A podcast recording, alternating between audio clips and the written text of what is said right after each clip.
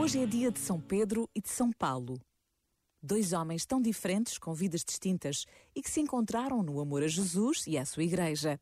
Conhecer a história dos santos é tocar o mistério da presença de Deus na normalidade da vida, capaz de transformar histórias de vidas. Por vezes basta a pausa de um minuto para nos deixarmos tocar pela vontade de conhecer, saber mais sobre homens e mulheres, em tudo iguais a nós, mas capazes da radicalidade de deixar tudo por Deus. Pensa nisto e boa noite. Este momento está disponível em podcast no site e na app.